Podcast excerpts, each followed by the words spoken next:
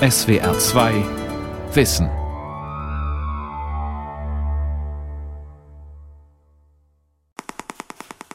Also wenn ich so drüber nachdenke, ähm, als die Kopfschmerzen bei mir begannen, das war so 2004, 2005, also schon über zehn Jahre her, den Bezug dazu hergestellt, dass die Auslöser WLAN oder Funktechnologien sind. Das hat sich so langsam entwickelt. Das Erste, was in der Umweltmedizin wir immer fordern, ist eine Expositionsprophylaxe oder ein Expositionsstopp. Das heißt, wir müssen den Menschen sagen, verwende dein Handy weniger, schalte es nachts aus, mach nachts das WLAN aus. Sehr, sehr viele Personen, die dieses Leiden haben, werden mit Psychopharmaka vollgestopft, ohne irgendwelche Behandlungserfolge. Über hypothetische Risiken machen die Leute sich sehr viel Sorgen und das muss man dann, glaube ich, einfach einsortieren an der richtigen Stelle. Und wir haben keine nachgewiesenen Risiken bei Einhaltung der Grenzwerte. Elektrosmog. Machen Handys und WLAN krank? Eine Sendung von Christine Werner. Ein Haus in einem Dorf im Schwarzwald. Professor Mario Babylon steckt das Kabel fürs Internet in seinen Laptop. Ohne Kabel läuft hier nichts. Es gibt kein WLAN im Haus. Babylon sagt, die WLAN-Strahlung mache ihn krank. Das ist ein dumpfer Kopfschmerz. Äh, das beginnt mit einem Ziehen im Nackenbereich, zieht sich dann von hinten über den Hinterkopf hoch bis nach vorne. Ist aber komplett unterschiedlich zu diesem stechenden Kopfschmerz, der bei Migränepatienten auftaucht. Ab und zu, so zwei, dreimal im Jahr, habe ich auch einen Migräneanfall, allerdings nur relativ harmlos. Das ist aber ein ganz anderer Schmerztypus. Mario Babylon, 45 Jahre, hat Physik studiert und ist Informatikprofessor an der Dualen Hochschule Baden-Württemberg in Stuttgart. Und ich bin auch sehr, sehr äh, technikaffin, Technikfreak. Äh, leg mir meistens die neuesten Gadgets zu. Allerdings habe ich mir mittlerweile angewöhnt, alles nur drahtgebunden zu verwenden. Also ich benötige keinen Lautsprecher, äh, der über Bluetooth die Signale gesendet bekommt, wenn es genauso gut auch die Möglichkeit gibt, ein Kabel zu legen. Auf Kabelverbindungen hat er früher nicht geachtet. Aber dann begannen 2005 diese Kopfschmerzen, gegen die nichts half. Jahrelang lief er von Arzt zu Arzt, bis er einen Zeitungsartikel über Elektrohypersensibilität, kurz EHS, gelesen hat und einen Selbstversuch startete. Ich habe nachts das WLAN dann deaktiviert. Normalerweise bei mir war es Tag und Nacht angeschalten, habe auch sehr viele mobile Endgeräte genutzt. Und siehe da, nach dem Abschalten war die Schlafqualität besser, ich war wesentlich entspannter, ich hatte äh, das Gefühl, dass ich viel leistungsfähiger auch bin, wenn ich in der strahlungsarmen Umgebung mich befinde und arbeite. 95 Prozent aller Haushalte in Deutschland haben heute Mobiltelefone, mindestens eins. Anfang 2017 gab es 131 Millionen Mobilfunkteilnehmer. Vor allem in Städten und Ballungszentren kann man der Strahlung kaum entkommen. Mario Babylon ist mit seiner Frau und den Kindern aufs Land gezogen. Er hat einen möglichst strahlungsfreien Bauplatz gesucht, das Haus mit spezieller Folie in Wänden und Dach abgeschirmt und überall Kabel gezogen.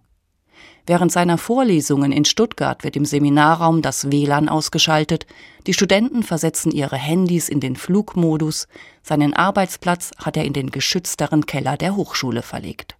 Zu Beginn äh, wurde ich ein bisschen belächelt, bis die Kollegen sich dann teilweise, nicht, natürlich nicht alle, aber auch teilweise, sich in das Thema ein bisschen eingelesen haben und jetzt auch bereitwillig die Geräte ausschalten.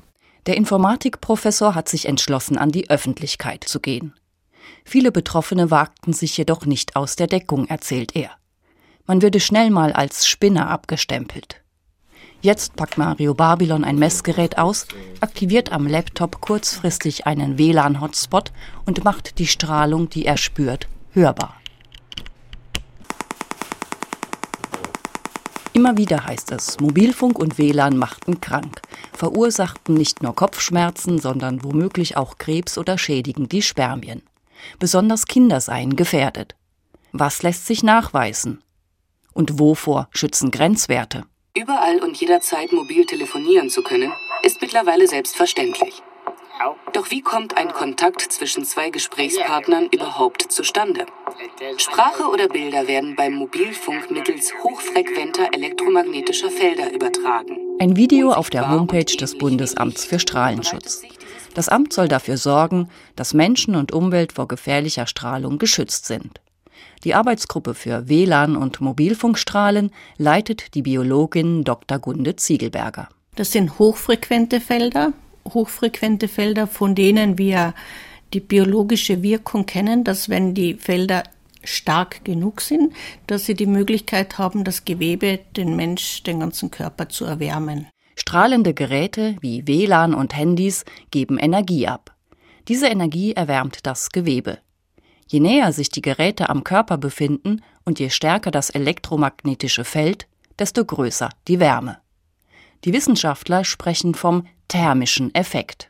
Damit diese Erwärmung nicht zu stark ist, haben wir aber in diesem Bereich sowie auch in anderen Frequenzbereichen Grenzwerte, die eingehalten werden müssen und die damit zusichern, dass die Erwärmung des Gewebes nicht gesundheitsschädlich hoch ist.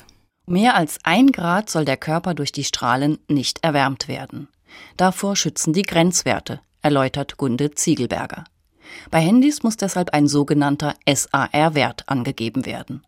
Der beschreibt die Energieaufnahme im Körper. Um Gesundheitsrisiken auszuschließen, sollen zwei Watt pro Kilogramm Körpergewebe nicht überschritten werden. Ja, also die biologischen Forschungsergebnisse zeigen, dass wenn der ganze Körper auf Dauer über ein Grad Celsius erwärmt wäre, dann würden tatsächlich nachhaltige Gesundheitsrisiken eintreten, also in der Schwangerschaft auf das Kind, aber auch Verhaltensänderungen. Und diese ein Grad Temperaturerwärmung möchte man auf Dauer nicht haben. Und deswegen hat man Grenzwerte eingeführt und Normalerweise beim Handytelefonieren, auch bei längeren Telefonaten, ist die Erwärmung der Hirnteile nicht über 0,1 Grad Celsius oder so. Von einem Grad Erwärmung sind wir weit entfernt, so die Meinung der Expertin des Bundesamtes für Strahlenschutz Ziegelberger. Natürlich, man kann mit den Grenzwerten vermeiden, dass sich das Körpergewebe signifikant erwärmt, sodass es dann thermische Schäden hervorruft. Aber die athermischen Auswirkungen, die die meisten Elektrohypersensiblen eben spüren, die sind weit unterhalb dieser Grenzwerte und auch Langzeitfolgen sind durch die Grenzwerte überhaupt nicht abgedeckt. Ihn schützen die Grenzwerte nicht, kritisiert der Informatikprofessor und Physiker Mario Babylon. Er ist überzeugt, dass es nicht nur Wärmeeffekte gibt. Die Strahlen würden über ganz andere Mechanismen für seine Kopfschmerzen sorgen. Nach einer Odyssee von Arzt zu Arzt ist er bei dem Umweltmediziner Dr. Harald Banzaff in Behandlung. Im schwäbischen Biesingen führt Harald Banzaff mit einem Kollegen eine Gemeinschaftspraxis. Helles Wartezimmer, orangefarbene und hellgrüne Stühle, die gängigen Zeitschriften auf einem Tisch. Ein Aushang neben der Tür fordert Besucher auf, das Handy auszuschalten. Achtung! Mobiltelefone ausschalten. Sie befinden sich in einer strahlungsarmen Praxis. Die Funkwellen des Handys können die empfindliche Elektronik medizinischer Geräte oder ihre Therapie stören, sowie ihre Gesundheit schädigen. Harald Banzhaff geht in sein Behandlungszimmer, das aussieht wie bei jedem anderen Arzt auch. Der Raum ist jedoch mit spezieller Farbe gegen Strahlen geschützt vor den großen Fenstern hängen dünne, kaum sichtbare Abschirmgitter. Mario Babylon bekommt von ihm Infusionen verabreicht, die seinen Körper entgiften. Weil er auch vorbelastet ist, auch mit Metallen, machen wir dort eine spezifische Entgiftungs- oder Ausleitungstherapie. Das heißt, wir versuchen durch spezielle Medikamente sogenannte Gelatoren, die Metalle aus dem Körper auszuleiten, was uns auch gelingt und was man auch messtechnisch kontrollieren und verfolgen kann. Kopfschmerzen, Konzentrationsstörungen, Antriebslosigkeit, Schlafstörungen. Mit solchen Symptomen kommen Menschen in seine Praxis und vermuten, dass Strahlen daran schuld sind. In der Regel sind diese Patienten, wie Mario Babylon, durch andere Umwelteinflüsse vorbelastet, erklärt Harald Banzaff. Es kämen mehrere Faktoren zusammen. Die Umweltmedizin spricht dann von einer biochemischen Überforderung des Körpers. Es sei wie bei einem randvollen Fass.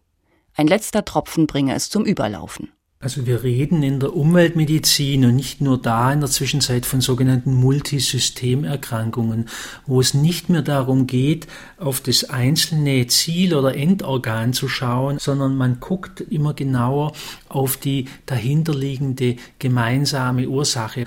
Und da sind wir halt bei der Zelle und die Zelle braucht ein bestimmtes Milieu, um adäquat, effektiv und optimal arbeiten zu können. Und wenn dieses Milieu gestört wird, durch verschiedene Einflüsse, dann kann die Zelle ihre Arbeit nicht mehr verrichten, dann verarmt sie im Sinne einer Energiebereitstellung und dann kommt es je nachdem, welche Zellen da belastet sind zu ganz unterschiedlichen Symptomen. Und die Frage, die sich jetzt gerade in der Umweltmedizin auftut oder schon eine ganze Zeit diskutiert wird, ist die sogenannte Elektrohypersensibilität auch eine zusätzliche, sprich neue Multisystemerkrankung. Pilze, Metalle wie zum Beispiel Amalgamfüllungen, Stress, Industriegifte oder Weichmacher. All das beschreiben Labore für Umweltdiagnostik als Belastungsfaktoren, die die Patienten mitbringen. Der Mix wirkt auf die Zellen und löst dort Stress aus. Dass die Strahlen dabei eine Rolle spielen können, steht für den Arzt Harald Banzhaff fest. Schließlich sind auch wir elektrische Wesen, in dem Sinne, dass die Signalübertragung in den Zellen über elektrische Impulse geschieht. Laut Bundesamt für Strahlenschutz bezeichnen sich zwei Prozent der Deutschen als elektrosensibel.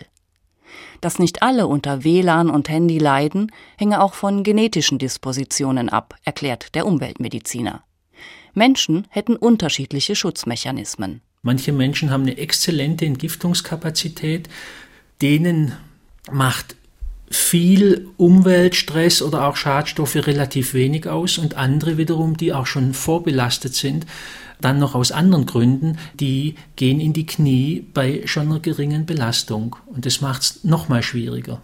Betroffene müssten auf jeden Fall die Strahlenbelastung reduzieren, das WLAN ausschalten, mit dem Festnetz telefonieren, womöglich die Wohnung abschirmen oder, wie Mario Babylon, umziehen. Denn die Strahlen machen vor Wänden nicht Halt aber viele Patienten würden immer noch von Arzt zu Arzt irren, denn Elektrohypersensibilität ist als Krankheit nicht anerkannt. Es gibt bis jetzt immer noch kein standardisiertes Verfahren, um die Empfindlichkeit oder die Übersensibilität gegen Mobilfunkstrahlen zu detektieren, sprich zu erkennen. Auch da ist es wieder ein Puzzlespiel. Einige Umweltmediziner machen mit Patienten Feldstudien, versuchen den Zusammenhang zu belegen. In dem Zusammenspiel der Faktoren fällt es ihnen aber schwer, die Strahlen als Ursache zu beweisen. Deshalb ist sich Gunde Ziegelberger vom Bundesamt für Strahlenschutz so sicher, dass der Grenzwert für die Strahlung ausreicht. Wir haben aber tatsächlich unterhalb dieser thermischen Schwelle bis dato keinen weiteren nachgewiesenen Risiken. Sie werden aber sicher einzelne Studien zu einzelnen Wirkungen finden, die aber dann in anderen Labors nicht reproduziert werden konnten. Die einen verweisen auf ihre Erfahrungen und Studien, die anderen auf ihre Studien und Erfahrungen. Studien, die Effekte und Gesundheitsgefahren nachweisen würden, ignoriert heißt es hier. Studien konnten nicht wiederholt werden oder waren fehlerhaft dort. Der Studien- und Wissenschaftsstreit, der über die Elektrohypersensibilität geführt wird, ist auch Glaubenssache. Entsprechend emotional ist manchmal der Tonfall, vor allem im Internet. Von Funkwellen gesteuert. Verleumdungskampagne. Angst fressen Verstand auf. Versuch der Vernichtung. Alles Plagiate. Verschwörungstheorien. Ein Großteil der Wissenschaftler, sogar die Mehrheit, sagt, diese Strahlung wirkt über die Veränderung von Zellprozesse. Nicht über Energie, sondern über Veränderungen der Zellprozesse, über oxidativen Zellstress. Und es wird einfach ausgeblendet. Peter Hensinger ist im Vorstand von Diagnose Funk für Wissenschaftsfragen zuständig. Die Verbraucherschutzorganisation will über die Gefahren der Strahlen aufklären. Es sei so viel bewiesen, meint Hensinger, es werde nur nicht gesehen. Auf seinem Tisch hat er Papiere und Broschüren ausgebreitet. Neue Studienergebnisse bestätigen Risiken. Bestätigt den Wirkmechanismus basierend Bewertung auf oxidativem Zellstress. im Zusammenhang mit der Nutzung von Mobil- und Schnurlostelefonen. Überzeugte Forschungslage für Spermienschädigungen. Studienergebnisse zur Kanzerogenität. Auswirkungen auf Herz- und Blutfunktionen. All dies könne man nachprüfen, betont Hensinger. im sogenannten EMF-Portal der Universität Aachen. Dort werden Studien zu elektromagnetischen Feldern eingestellt und Zusammenfassungen auf Deutsch und Englisch veröffentlicht. Das Portal ist Referenzdatenbank für die WHO. Fast 29.000 Publikationen sind zurzeit erfasst. So ziemlich alles, was auf der Welt zur Wirkung von Elektrosmog erforscht wird. Und jetzt beauftragen wir Wissenschaftler, diese Datenbank auszuwerten und für uns Studien zu besprechen. Wir machen das, weil das keine offizielle Stelle macht. Wir können das aber nur beschränkt machen, weil wir eine kleine Organisation sind. Das heißt, wir müssen die Wissenschaftler bezahlen, dass sie die Studien für uns ausarbeiten. Und deswegen haben wir derzeit von den 800 Studien, die dort drin sind und die toxische Effekte zeigen, haben wir derzeit ungefähr 200 ausgewertet. Beispielhaft 130 zu Schädigungen von Spermien und Embryo haben wir ausgewertet. Es sind über 80 zu DNA-Strangbrüchen drin. Also die Studienlage gibt uns von Jahr zu Jahr mehr Recht. Für uns ist ein Effekt, eine Wirkung erst nachgewiesen, wenn sie bestätigt wurde in Wiederholungsstudien. Also es ist die Gesamtheit der Studien, die Reproduzierbarkeit der Studien, die dann zu einer Bewertung führt. Selbst Kritiker wie beispielsweise Professor Lerschel haben ja auch in eigenen Untersuchungen Experimente, die vorher ja, Ergebnisse fanden, bestätigt, gerade die krebsfördernde Wirkung von UMTS. Das heißt, äh, es ist unbestritten, dass es Effekte gibt. Professor Alexander Lerchel taucht in der Diskussion um Wirkungen oder Nichtwirkungen und das Design von Mobilfunkstudien häufig auf. Der Professor für Biologie forscht an der privaten Jakobs-Universität Bremen. Er hat viele Studien, die Effekte gefunden hatten, wiederholt, deren Ergebnisse widerlegt und Korrekturen erzwungen. Da einige seiner Studien von der Mobilfunkindustrie mitfinanziert wurden, werfen ihm Mobilfunkkritiker Industrienähe vor. Das weist Lerchel in Berichten von sich. Selbst die Bundesregierung fordert, dass die Industrie an den Kosten der Forschungen beteiligt werden müsse. Sie bringe schließlich die Technik auf den Markt, von der man nicht wisse, ob sie ungefährlich sei.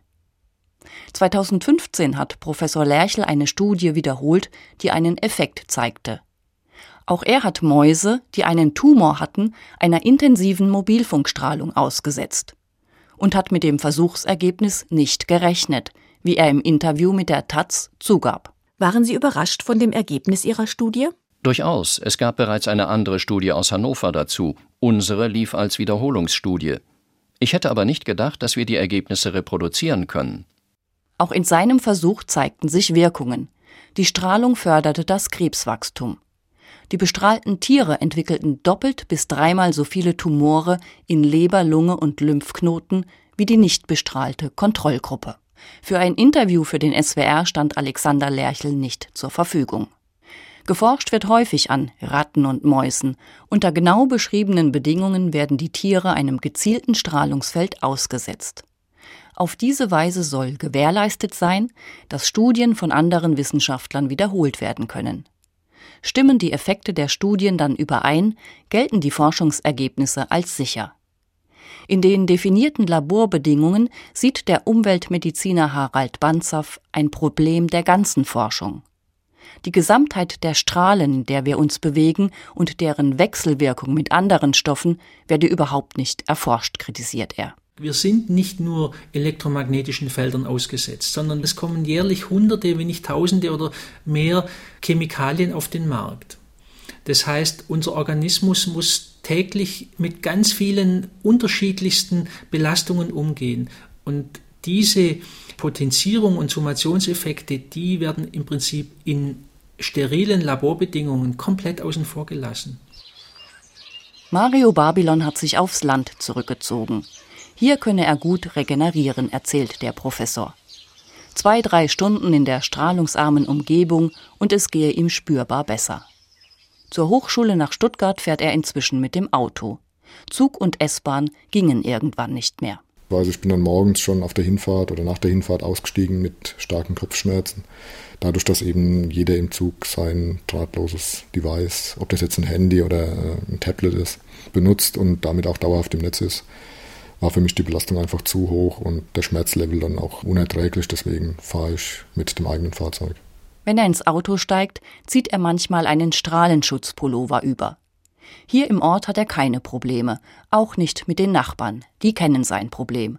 Und er kann in seinem Job weiterarbeiten. Er hat Glück. Viele haben ihren Job verloren, konnten in ihrem Job nicht mehr weiterarbeiten, haben Probleme in den Wohnungen, wenn es Mietwohnungen sind, wenn man äh, im Umfeld sehr, sehr viele Nachbarn hat, die eben drahtlose Kommunikationsmittel benutzen, dann steht man da auch unter Druck, muss notfalls ausziehen.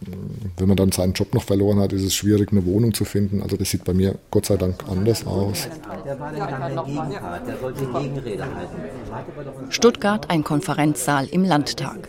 Thomas Marwein, Landtagsabgeordneter der Grünen, hat Umweltmediziner wie Harald Banzhaff, den Arzt von Mario Babylon, zu einem Arbeitstreffen eingeladen. Er macht das in regelmäßigen Abständen, um sich eine Meinung zu bilden. Er fragt sich, wie mit der ganzen Problematik umgehen. Marwein ist Ingenieur, Bereich Wasserwirtschaft, hat viel mit Schadstoffen und Chemikalien im Wasser zu tun. Da sind die Wirkungen eindeutig. Aber Strahlen? Ja, also am Anfang war mir das vollkommen suspekt. Leute, die vom Handy oder von Handystrahlung Krankheiten haben, da habe ich gedacht, alles Esoteriker und die sehen ein Handy und werden krank. Nachdem er Mario Babylon und weitere Betroffene kennengelernt hat, ist er anderer Meinung. Es kann nicht sein, dass das die einzige Umweltauswirkung ist, die überhaupt keinen Schaden macht.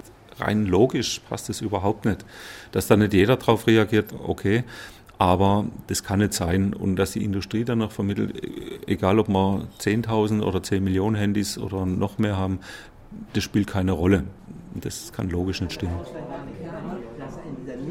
Auf dem Treffen tauchen die Argumente wieder auf. In Vorträgen geht es um hochfrequente elektromagnetische Felder und Zellstress. Es wird über Grenzwerte und athermische Wirkungen diskutiert. Erstmals ist ein Vertreter einer Krankenkasse anwesend.